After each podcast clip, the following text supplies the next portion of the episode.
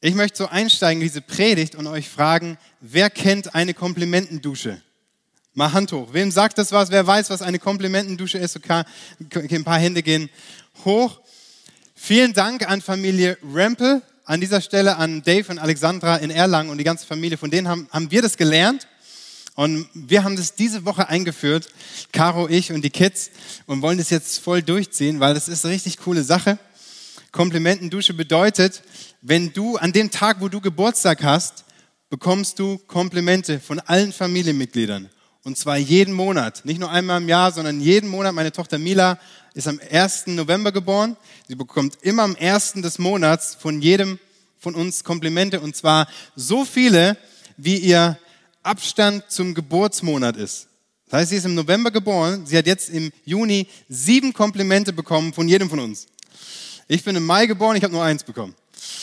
Okay, und, da, aber das wird dann ne, jeden Monat eins mehr und dann bis zum Geburtstag bekommst du zwölf Komplimente von jedem. Hey, das ist eine richtige Dusche. Und es war so krass, auch meine Kids zu erleben, wie, wie sie gestaunt haben und wie baff sie waren über das, was, was Caro und ich über sie ausgesprochen haben.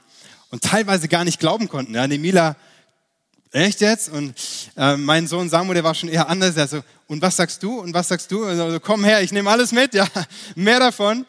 Aber ähm, ich merke so, wie es uns manchmal echt schwer fällt, ähm, Lob und Anerkennung anzunehmen.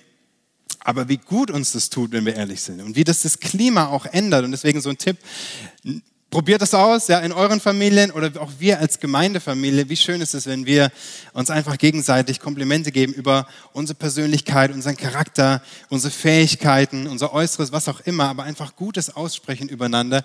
Hey, das ist Segen, das ist vom Herrn. Und ähm, das tut uns gut. Auch, auch wenn wir angespornt werden, wenn wir ermutigt werden bei irgendeiner Sache, wo wir gerade dran sind, ja, dein Studium oder eine Sache, die du baust oder was auch immer, aber du bist noch nicht fertig, du bist noch auf dem Weg, das Ziel ist noch nicht erreicht, aber jemand ist da, der spornt dich an und sagt, hey, du machst es gut, bleib dran, weiter so. Ähm, das tut uns einfach gut und genau dieses Gefühl habe ich, wenn ich das Sendschreiben an Philadelphia lese. Wenn ich dieses, diesen Brief lese an diese Gemeinde in Philadelphia in der Offenbarung, dann habe ich genau das Gefühl. Ähm, und an der Stelle kurzer Spoiler. Der Pastor, Pastor Konzi hat es auch schon gesagt die letzten Wochen. Philadelphia ist die beste Church in den Sendschreiben. Die kommt am besten weg. Wir werden uns das anschauen. Und deswegen, ähm, hey, wir, ja, Jesus wusste das. Wir brauchen Vorbilder auch gute Vorbilder, nicht nur negative, wir brauchen gute Vorbilder, äh, Orientierungshilfen, ja, die uns, die, die, wo wir sagen, hey, die möchten wir nachahmen, wir möchten denen folgen, wir möchten von ihnen lernen, Menschen, Gruppen, und denen wir Fragen stellen können. Und so war es damals genauso. Und jetzt müssen wir uns so in, in den, ähm, einfach, einfach äh, das so vor Augen halten, als die Sendschreiben verschickt wurden, wurden sie nicht einzeln an jede Gemeinde verschickt, sondern im Gesamtpaket. Die ganze Offenbarung wurde verschickt an alle sieben Gemeinden und dann wurde es öffentlich im Gottesdienst vorgelesen. Also von wegen Briefgeheimnis ja, oder Datenschutz gab es alles nicht. Und ich kann mir so vorstellen, wie manche Christen da im Gottesdienst drin saßen, ein bisschen mit den Zähnen geknirscht haben, weil sie nicht so gut weggekommen sind. Ja, Ephesus, du hast deine erste Liebe verloren. Sardes, du bist tot. Und dann Philadelphia so als leuchtendes Beispiel, als Vorbild, hey, so sollt ihr es machen. Und dabei war Philadelphia zumindest rein äußerlich gar nicht so besonders auffällig und erfolgreich. Jetzt nicht nach menschlichen Maßstäben gar nicht so besonders, die stach nicht gerade hervor, aber Jesus hob sie empor. Also nicht nach dem Motto, alles Käse. Philadelphia. Wer das noch kennt, so die Werbung. Sondern klein, aber oho. Klein, aber oho. Und wir werden uns das anschauen möchte uns ähm, nochmal abholen, auf das große Bild geben von dieser Predigtserie, von den Sendschreiben. Das Buch der Offenbarung, das letzte Buch in der Bibel wurde geschrieben von dem Jünger Johannes, der auch das Evangelium Johannes geschrieben hat, als er auf der Insel Patmos lebte in der Verbannung. Und ähm, ich habe euch die Weltkarte mitgebracht, dass wir das nochmal sehen können. Patmos unten links, da geht's los und dann wurden die Sendschreiben der Reihenfolge nach im Uhrzeigersinn aufgeschrieben und auch verschickt. Also in den Kapiteln 2 und 3 in der Offenbarung lesen wir davon, die wurden an sieben Kirchen geschickt, die damals im ersten Jahrhundert existiert haben, die es wirklich gab in Kleinasien, der heutigen Türkei. Und ähm, es geht los mit Ephesus, die Gemeinde, die die erste Liebe verloren hat. hin zu Smyrna, die verfolgte Gemeinde, weiter zu Pergamon, die kompromissbereite Gemeinde, Thyatira, die korrupte Gemeinde, Sardes, die tote Gemeinde. Und heute sind wir bei der sechsten Gemeinde bei Philadelphia, die Punkt, Punkt, Punkt Gemeinde. Ich nehme das noch nicht vorweg. Und Laodicea, die auch ähm, ja, einfach äh, einen bestimmten Schwerpunkt hat. Und alle Predigten, die jetzt auch schon gepredigt wurden, sind, sind super Messages. Also wenn du nicht dabei warst, mal eine verpasst hast, hörst dir unbedingt an. Du kannst es anschauen, YouTube, Podcast, wie auch immer, aber es lohnt sich. Und ähm, es gibt verschiedene Ansätze, die Offenbarung und auch die Sendschreiben auszulegen, zu deuten. Es ist nicht so leicht, die Offenbarung zu lesen und richtig zu verstehen. Also da gibt es verschiedene Ansätze und ich finde, jeder hat so seine Berechtigung und seine Sichtweise. Ich denke, es ist ein Mix aus verschiedenen. Was ich den besten Ansatz finde und wo ich auch mit vielen Auslegern im Einklang stehe, ist der christologische Ansatz. Der christologische oder auch christozentrische Ansatz bedeutet, wir lesen die Offenbarung und auch die Briefe aus der Brille Jesu heraus. Das bedeutet, weil die Offenbarung ist in erster Linie ein Trostbuch für Christen in der Verfolgung und auch in schwierigen Zeiten. Und es ist ähm, das Zentrum dieser Offenbarung ist Gottes Handeln zum Heil der Menschen durch Jesus Christus. Also der Schlüssel zur Offenbarung ist Jesus. Er ist das Zentrum, um ihn dreht sich alles und wenn wir die Offenbarung verstehen wollen, müssen wir es durch ihn, durch seine Brille, seine Augen lesen. Weil als Johannes vom Geist ergriffen wurde, als er so entrückt wurde und diese Vision bekam von Gott, da hat er Jesus nicht gesehen am Ende der Zeit, so am jüngsten Tag, am Weltgericht, sondern hat ihn gesehen inmitten seiner Gemeinden, wie Jesus da gewandelt ist in seinen Gemeinden und zwar zeitlos.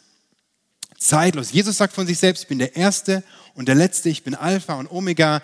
Ich lebe von Ewigkeit zu Ewigkeit. Er ist der erhöhte Herr, der über Raum und Zeit steht und der im Hier und Jetzt lebt und handelt. Und deswegen, es handelt sich um den gegenwärtigen Christus, der in die gegenwärtige Situation einer Gemeinde hineinspricht, also im Hier und Jetzt. Deshalb sind die Sendschreiben relevant für Christen und Gemeinden jederzeit. Also auch für uns. Die Sendschreiben sind für uns, die Briefe sind für uns. Amen. Und und, und deswegen hört jeder Brief auch auf mit dem, mit dem Satz, wer ein Ohr hat, der höre, was der Geist den Gemeinden sagt. Und aus diesem Grund wollen wir Lernende sein. Wir wollen unsere Ohren weit aufsperren, wir wollen Lernende sein, wir wollen uns nicht vergleichen mit anderen Gemeinden, anderen Bewegungen, anderen Standorten und sagen, hey, wir sind schlecht und wir sind besser oder irgendwas, sondern, sondern wir wollen die Frage stellen, wie können wir eine Philadelphia-Gemeinde sein? Was können wir von Philadelphia lernen? Wie kann ich, um es noch konkreter zu machen, auf dich persönlich, wie kann ich ein Philadelphia Christ sein? Und deswegen hör zu, sperr die Ohren auf, öffne am besten dein Notizbuch oder irgendwas zum Schreiben, dein Handy, schreib mit, denn da kommt ganz, ganz viel, was wir lernen können. Wir gehen rein in den Bibeltext, ich lese ihn einmal komplett vor und dann gehe ich auf ein paar Aspekte ein, die wichtig für uns sind heute. Offenbarung 3, Vers 7 bis 13. Und dem Engel der Gemeinde in Philadelphia schreibe, das sagt der Heilige, der Wahrhaftige, der den Schlüssel Davids hat, der öffnet, sodass niemand zuschließt, der zuschließt, sodass niemand öffnet. Ich kenne deine Werke. Das kommt in jedem Sendschreiben. Ich kenne deine Werke. Siehe, ich habe vor dir eine geöffnete Tür gegeben und niemand kann sie schließen. Denn du hast eine kleine Kraft und hast mein Wort bewahrt und meinen Namen nicht verleugnet. Siehe, ich gebe das solche aus der Synagoge des Satans, die sich Juden nennen und es nicht sind, sondern lügen. Siehe, ich will sie dazu bringen, dass sie kommen und vor deinen Füßen niederfallen und erkennen, dass ich dich geliebt habe.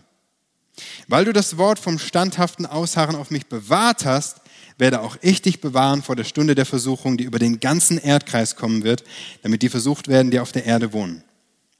Siehe, ich komme bald. Halleluja. Halte fest, was du hast, damit dir niemand deine Krone nehme. Wer überwindet, den will ich zu einer Säule im Tempel meines Gottes machen und er wird nie mehr hinausgehen. Ich will auf ihn den Namen meines Gottes schreiben, den Namen der Stadt meines Gottes, des neuen Jerusalem, das vom Himmel herabkommt, von meinem Gott aus und meinen neuen Namen. Wer ein Ohr hat, der höre, was der Geist den Gemeinden sagt. Hey, lass uns nochmal zusammen beten und ähm, Jesus bitten. Jesus, ich danke dir so für dieses Sendschreiben. Ich danke dir für die Gemeinde in Philadelphia, die wirklich ähm, so, ein, so ein Vorbild und so ein Zeugnis hat. Ich bitte dich, dass du uns hilfst zu verstehen und anzuwenden auf unser Leben.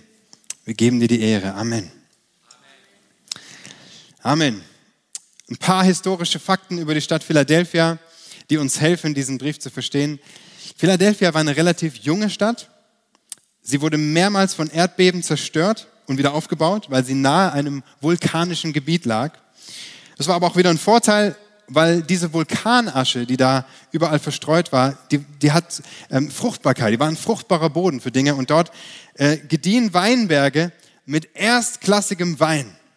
Und da habe ich euch mal was mitgebracht, so als Beispiel, als Veranschaulichung, dass wir uns das besser vorstellen können. Vielen Dank, Amma. Ja, so da ist richtig, das sind gute Trauben gewachsen, die haben einen erstklassigen Wein gehabt, bester Wein, beste Church. Aber wo guter Wein ist, da wird auch viel getrunken. Und so war es auch in dieser Stadt, besonders zu Ehren des Weingottes Dionysos wurden ganz wilde Orgien gefeiert und es gab viele Götter- und Götzenverehrungen in dieser Stadt. Es gab viele Tempel, es wurden unterschiedliche Götter angebetet, vor allem griechische Götter. Wurden, deswegen wurde diese Stadt auch das kleine Athen genannt. Und in so, so einem Umfeld ist natürlich nicht leicht für eine junge Gemeinde zu bestehen. Und dann kamen noch die Juden dazu, die der christlichen Gemeinde das Leben richtig schwer gemacht haben. Und, und so wie auch bei der Gemeinde in Smyrna, die verfolgte Gemeinde, nennt Jesus hier die Synagoge des Satans, weil sie den Christen den wahren Glauben absprechen ähm, und damit dem Evangelium entgegenstehen. Es sind Feinde von Jesus, Feinde des Evangeliums. Und, ähm, und, und, und das war nicht einfach für die Gemeinde in Philadelphia. Und dieser Gemeinde stellt Jesus sich folgendermaßen vor.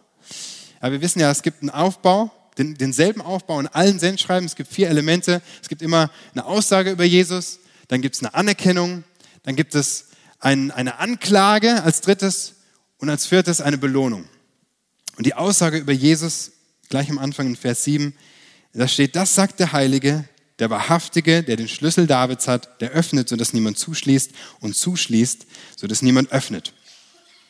Jesus ist der wahrhaft Heilige, steht hier. Und dieses wahrhaftig bezieht sich auf, auf, den, auf, auf den Begriff heilig, also der wirklich Heilige, der 100% reine, der sündlose und vollkommene. Jesus ist anders als alle vermeintlichen Götter, die damals in Philadelphia angebetet wurden. Er steht außerhalb von Raum und Zeit, er ist abgesondert, er steht weit über unseren Wertmaßstäben. Und genau das, genau das Gleiche ist heute auch noch wahr. Was immer wir gut finden, was immer wir verehren, was immer wir nachahmen oder was, was wir followen oder liken, egal ob es eine Person ist oder eine Sache, eine, vielleicht ein Konzept, eine Ideologie, und sei sie auch noch so ehrenwert, Jesus ist besser. Sag mal, Jesus ist besser. Auf jeden Fall. Er ist unvergleichbar zu all den Dingen und seien sie noch so gut. Und er verdient unsere Ehre und Anbetung mehr als alles andere. So stellt er sich hier vor. Er ist wahrhaftig heilig. Und dann steht hier, er hat den Schlüssel Davids. Auch dafür habe ich euch was mitgebracht, weil der Schlüssel Davids, der hat auch eine Besonderheit. Da steckt was Tieferes drin. Danke. Ich habe euch diesen, diesen Schlüsselbund mitgebracht, weil ich keinen großen Schlüssel zu Hause gefunden habe, aber kann man sich gut vorstellen. Ähm, das ist ein, wörtliches, ein wortwörtliches Zitat aus dem Alten Testament, aus Jesaja 22, Vers 22, was hier steht. Überhaupt ist das ganze Sendschreiben an Philadelphia durchdrungen von Jesaja-Zitaten. Ganz viele Anspielungen, Bilder, Motive aus diesem prophetischen Buch kommen hier drin vor. Und ich habe mich gefragt, warum ist es so? Also warum kommen hier so viele AT-Zitate drin vor? Ja, ihr wisst, nichts in der Bibel ist zufällig. Alles hat seinen Sinn und Zweck, besonders in der Offenbarung. Da sind so viele Symbole und, und Bilder drin und alles hat eine tiefere Bedeutung. Und so auch hier. Ziemlich wahrscheinlich war das so, weil die Feinde der Christen in Philadelphia Juden waren. Und diese Juden haben, den echten, haben, haben, der, haben der Gemeinde den echten Glauben absprechen wollen. Und Jesus überführt die Juden mit ihrer eigenen Bibel, mit, ihrem, mit, mit dem Alten Testament. Und er sagt, nicht die Christen sind eine jüdische Sekte, sondern sie sind eine Erfüllung des Alten Testaments. So schön, wie, wie, wie Gott direkt in die Situation hineinspricht. Und ähm, kurz für uns so zum Hintergrund.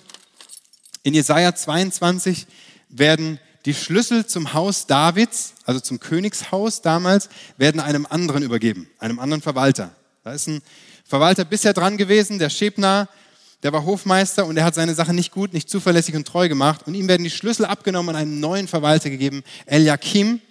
Und er wird an seiner Stelle eingesetzt mit allen Vollmachten und Schlüsselgewalten zum Königspalast, zum Haus Davids.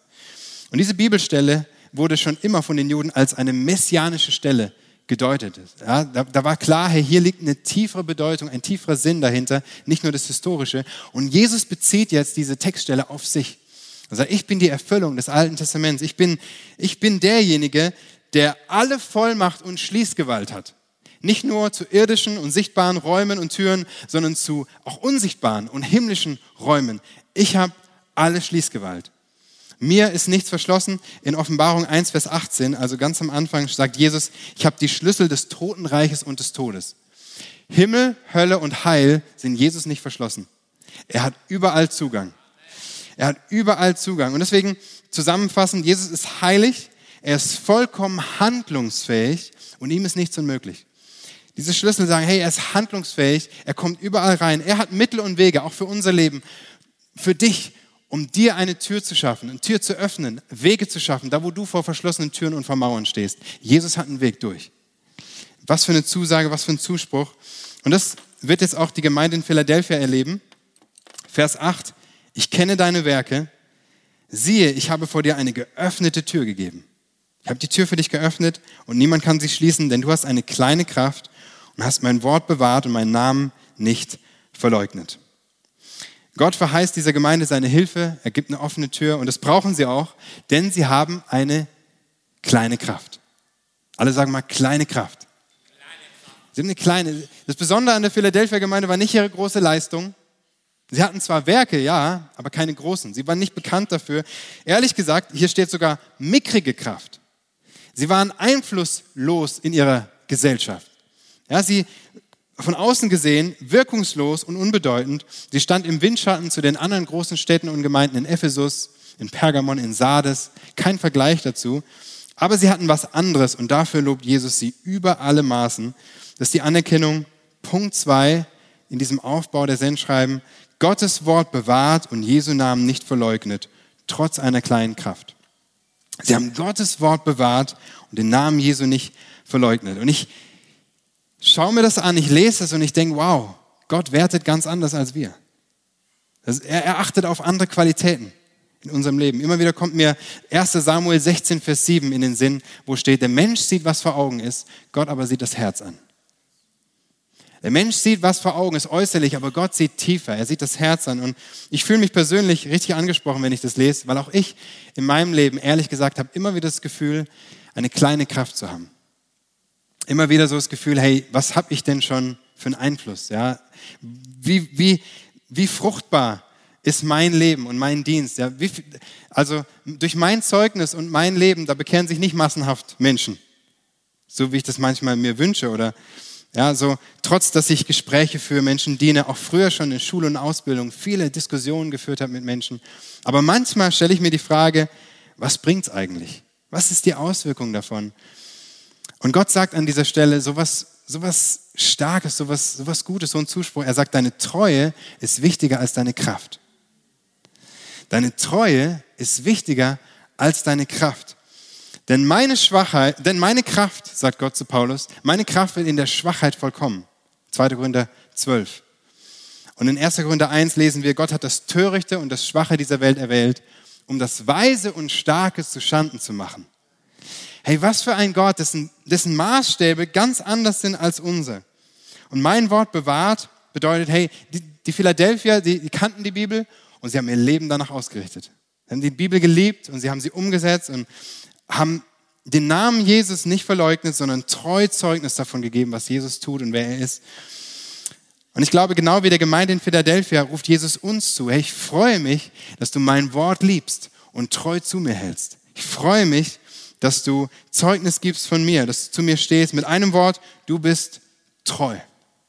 Alle sagen treu. Hey, du bist treu. Du bist treu. Und an anderer Stelle sagt Jesus in dem Gleichnis, du guter und treuer Knecht, geh hinein in die Freude deines Herrn. Wow. Ich habe der Predigt den Titel gegeben, Treue zahlt sich aus. Treue zahlt sich aus. Auf jeden Fall. Es ist das ausschlaggebende Merkmal der Philadelphia-Gemeinde. Du kannst unterm Strich sagen, Philadelphia ist die treue Gemeinde. Und darauf kommt es an, Ecclesia Church. Darauf legt Gott sein Augenmerk. Ja, selbst wenn wir die Einzigen in unserem Umfeld sind, die an Jesus glauben, andere uns vielleicht belächeln, unsere Nachbarn, unsere Familie, Leute an deinem Arbeitsplatz. Wenn du nicht ernst genommen wirst, hey, bleib standhaft, halte fest, sag Jesus, bleib treu. Bleib dabei. Und wenn wir über Treue reden, hey, mal ehrlich, warum ist, warum ist es so schwierig, treu zu sein? Es ist nicht einfach, aber es ist auch nicht besonders attraktiv. Ja, dieses Attribut, dieses Adjektiv, es ist jetzt nichts, wo wir aufstehen und jubeln. Yay, treu, cool. Es ist überhaupt nicht so. Es ist nicht sexy. Es kommt nicht oft vor, ja. Man weiß manchmal gar nicht, wenn, wenn man so sagt, hey, das ist eine treue Seele, ob das ein Kompliment ist oder nicht. So nach dem Motto, er war stets bemüht. Aber für Gott ist es eine wahnsinnig wertvolle Eigenschaft, weil es seinem Herzen und seinem Wesen entspricht. Gott ist treu, es zieht sich durch die ganze Bibel hindurch und er liebt es, treu zu sein. Er weiß auch, wie schwierig das ist, treu zu sein. Früher schon und heute genauso. So, wenn wir unseren Zeitgeist anschauen, dann ist Treue nicht gerade hoch im Kurs. Eher Unverbindlichkeit, ja, Flexibilität. Ja, lieber so frei und ungebunden wie möglich. Bleib auf dem Sprung, vielleicht kommt noch was Besseres. Egal, ob es der Handyvertrag ist oder der Stromvertrag ist, lieber nicht zu lange binden. Und leider auch häufig sehen wir das in der Partnerschaft, ja, wir sehen es in Freundschaften, wir sehen es im Beruf. Leute sind eher so Hopper. Und Treue ist jetzt nicht so, nicht so das große Ding, aber Treue hat unglaublich viel Power, unglaublich viel Kraft. Es kostet auch richtig viel. Wenn ich treu an der Sache dranbleibe, dann bin ich auch dabei, wenn die ersten Schmetterlinge im Bauch verflogen sind. Ja, so wenn der erste Hype über der neuen Aufgabe im Dream Team nicht mehr da ist, wenn die Begeisterung über den Partner nachlässt. Und Treue ist dann manchmal eine richtige Überwindung, aber sie lässt uns in der Tiefe wachsen, die wir nicht in kurzer Zeit gewinnen können. Sie lässt uns in der Tiefe, in eine Tiefe hineinwachsen. Und da finde ich das Beispiel vom Weinstock so cool, weil ähm, die Frucht, die ein Weinstock bringt, der Jahr für Jahr wächst, tiefe Wurzeln gräbt und immer wieder neue Frucht bringt, das ist eine andere Frucht als die in den ersten Jahren. Und so, ja, auch der, auch der Weinstock, der tiefe Wurzeln und weit verzweigte Wurzeln bildet, der ist weniger empfindlich gegenüber Trockenheit und auch anderen Klimafaktoren. Treue bringt gute Frucht. Es bringt gute Frucht. Und so wünsche ich mir von Herzen, dass wir als Ekklesia eine treue Gemeinde sind. Treue Gemeinde, dass jeder Einzelne seinen Platz hier findet, dass er ihn auch wirklich einnimmt und vor allem, dass er ihn behält. Und ich bin so dankbar auch für so viele Menschen, die ich in den letzten Jahren kennenlernen durfte und schätzen und lieben lernen durfte, die genau diese Treue haben, die so ein Vorbild sind für mich und für uns als Kirche. Und wenn wir die nennen würden, ähm, wir bräuchten einen ganzen Tag dafür. Ja, das sind so viele, aber ich möchte ein paar Menschen erwähnen an dieser Stelle. Einfach so Chantal Emebui. Wo wären wir als Church ohne euch? Danke. Auch die ganze Familie Goth inklusive ihrem Sohn, der mittlerweile ähm, Campuspastor in Erlangen ist, der Michi, ähm, der ganze Zahnclan, der Zahnclan schon seit Jahren, das sind feste Säulen hier. Und auch, ähm, auch so Marianne und Eddie Wolf. Marianne wurde 70 Jahre alt diese Woche. Und ich habe mit ihr telefoniert ähm, diese Woche und wir haben, ich habe so festgestellt nochmal neu, hey, was für eine Treue die sind, einfach, einfach an Jesus dran zu bleiben, zu beten, auch durch schwierige Zeiten durchzugehen. Und letztendlich auch, hey, Pastor Konsti, Judy, die immer noch frisch sind und ähm, erst, ja, auch, auch schon seit 14 Jahren hier mit am, 14 Jahren mit am Start sind, durch Höhen und Tiefen durchgegangen sind, immer noch voller Elan, voller Glaube, voller Freude und Zuversicht. Hey, vielleicht können wir einfach mal allen Leuten einen riesen Applaus geben. Leute, echt ehren.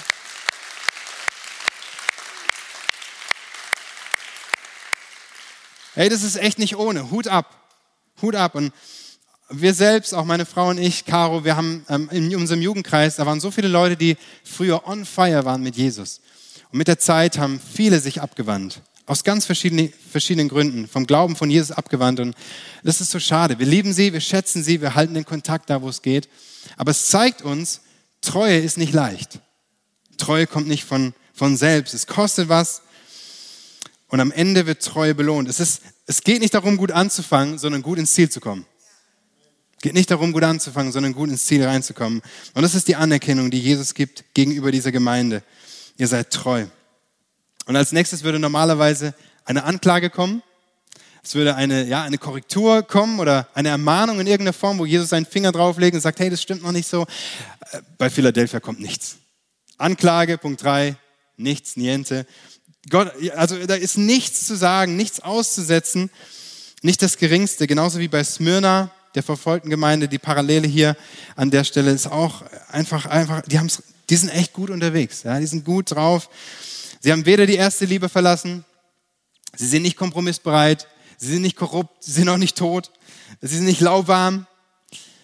Und was bringt es, wenn wir große Heldentaten für Gott vollbringen? Ja, wenn, wenn wir vielleicht bekannt sind, alle auf uns schauen, aber die Herzenshaltung unterm Strich passt nicht. Und so, so war es bei den anderen Gemeinden der Fall.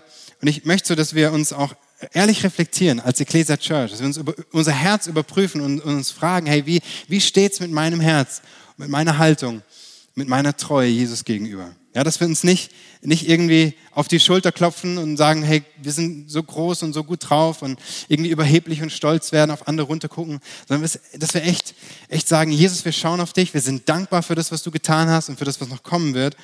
Aber wir wollen uns Philadelphia zum Vorbild nehmen, im Treu sein, im Großen wie im Kleinen. Und jetzt kommt die Belohnung. Vierter Punkt, Belohnung. Und das ist so ganz nach dem Motto, ähm, nicht kleckern, sondern klotzen. Also hier kommt haufenweise. Das ist eine richtige Dusche, die Jesus hier gibt. Ja, seine Gemeinde. Und ich fasse es mal zusammen, auch diese nächsten Verse. Es ist eine offene Tür, Bekehrung und Integration von Feinden, Bewahrung in der Stunde der Versuchung, zur Säule gemacht im Tempel Gottes, Namen aufgeschrieben ähm, von Gott, von Gottes neuer Stadt, von Jesus. Ehrlich gesagt, wir könnten da nochmal eine Predigt anhängen, um all diese Dinge zu erklären. Deswegen fasse ich es für uns kurz zusammen. Die offene Tür kann sehr gut äh, ausgelegt werden als eine Tür zur Mission und, und zur Evangelisation. Und das sehen wir dann auch im, im, nächsten Schritt, Bekehrung und Integration von Feinden. Jesus sagt, ich werde die Juden dazu bringen, deine Feinde, dass sie kommen und dass sie vor deinen Füßen niederfallen und erkennen, dass ich dich geliebt habe. Ja, das kann auch in deinem Leben passieren, dass Feinde zu Freunden werden, weil Jesus die Herzen verändert. Und dann Bewahrung in der Stunde der Versuchung. Am Ende der Zeit wenn es wirklich schwierig wird, wenn, wenn Jesus wiederkommt, das Endgericht da ist, wenn es hart auf hart kommt, dann steht Jesus treu zu seiner Gemeinde, weil sie Treue bewiesen haben zu ihm.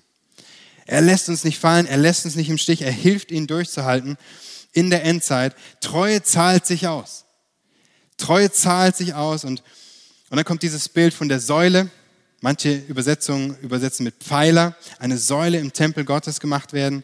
Wer überwindet, der wird ein, der wird ein Zeichen ähm, der wird zu einem Zeichen gesetzt werden. Ein weites Zeichen, was man überall sehen kann, was Bestand hat, was ein Zeuge ist für Jesus.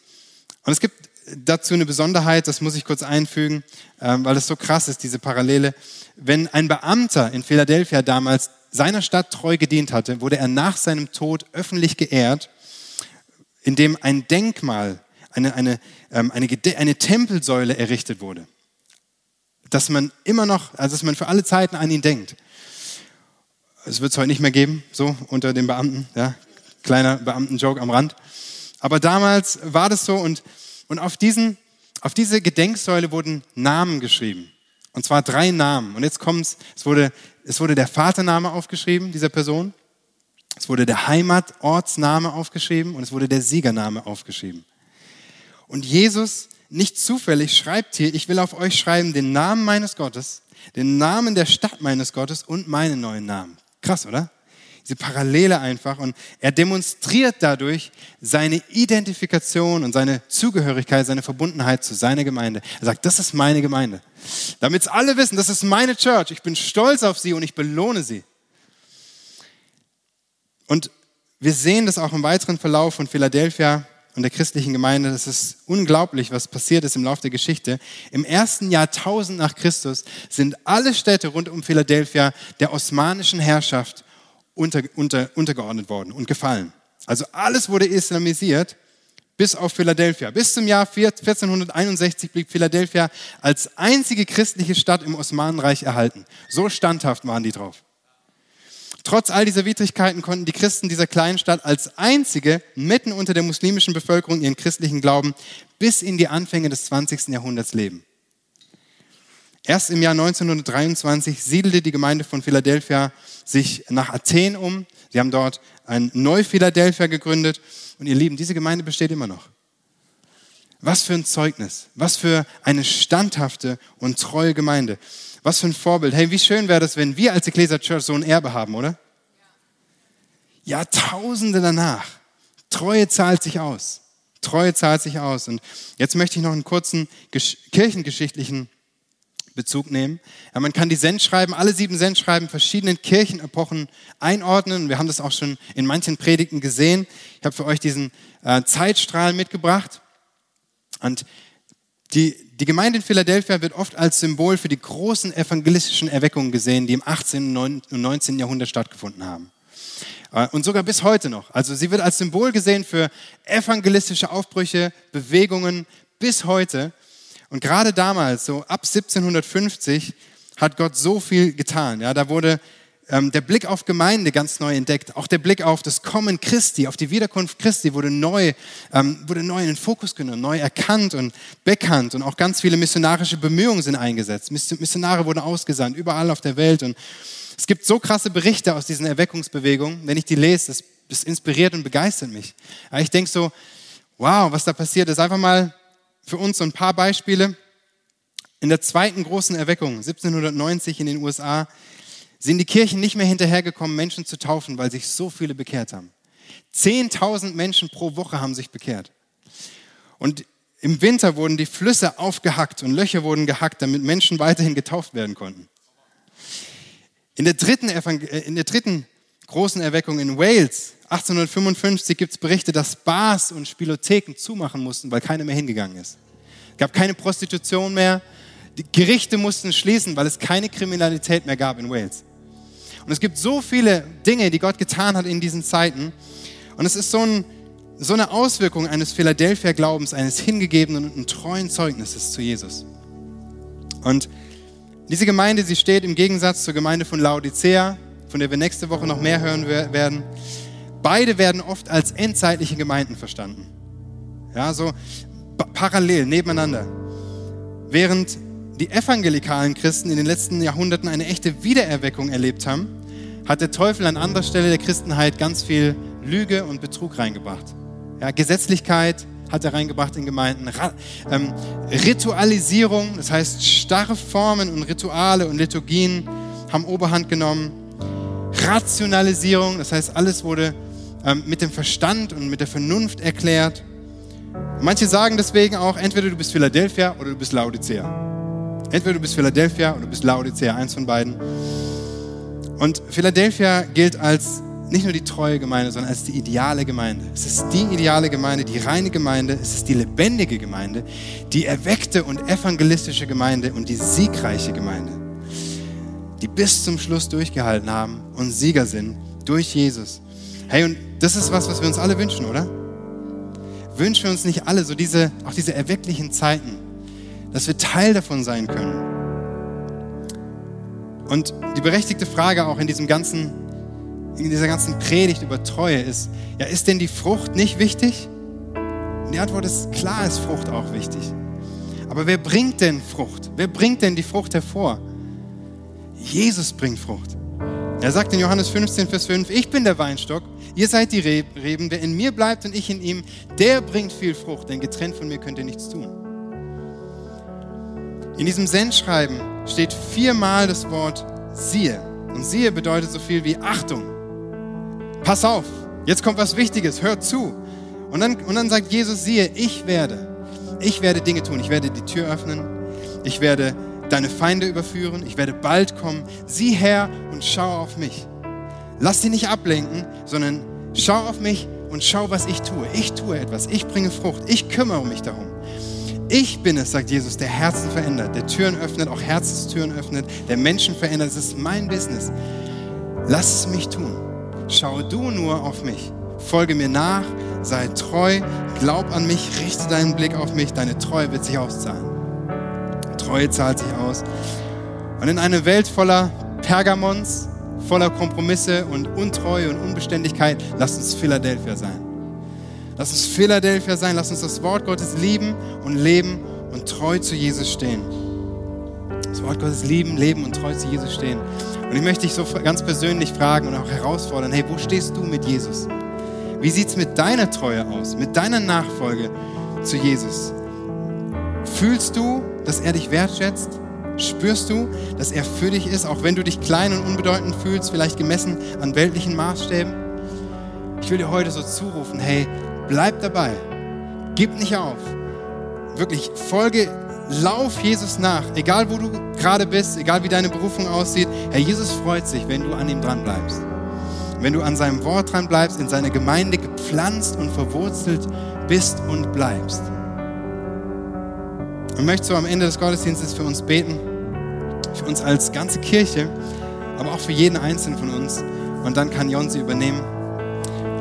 Herr Jesus, ich danke dir so für das Vorbild von der Gemeinde in Philadelphia, für alles, was wir lernen dürfen aus diesem Brief, wie du sie durchgetragen hast durch die Jahrhunderte und Jahrtausende. So stark. Und ich bitte dich, hilf uns als Gemeinde treu zu sein. Hilf uns nicht abzufallen, wenn die Zeiten schwierig sind und unbeständig zu sein und immer nach was Besserem Ausschau zu halten, sondern wirklich an dir dran zu bleiben, auf dich zu schauen. Schenk uns diesen Glauben, diese Standhaftigkeit, jedem Einzelnen. Ich bete auch so für uns als Kirche, dass wir, dass wir einfach ein treues Zeugnis sind in unserem Umfeld, für andere Menschen, in, in, in diesem Land auch und dass wir andere ermutigen können, dir nachzufolgen und, und wirklich treu zu dir zu stehen. Danke, dass du jeden Einzelnen siehst, segnest, auch in diesem Tag, in diesem Gottesdienst. wir preisen dich, Jesus.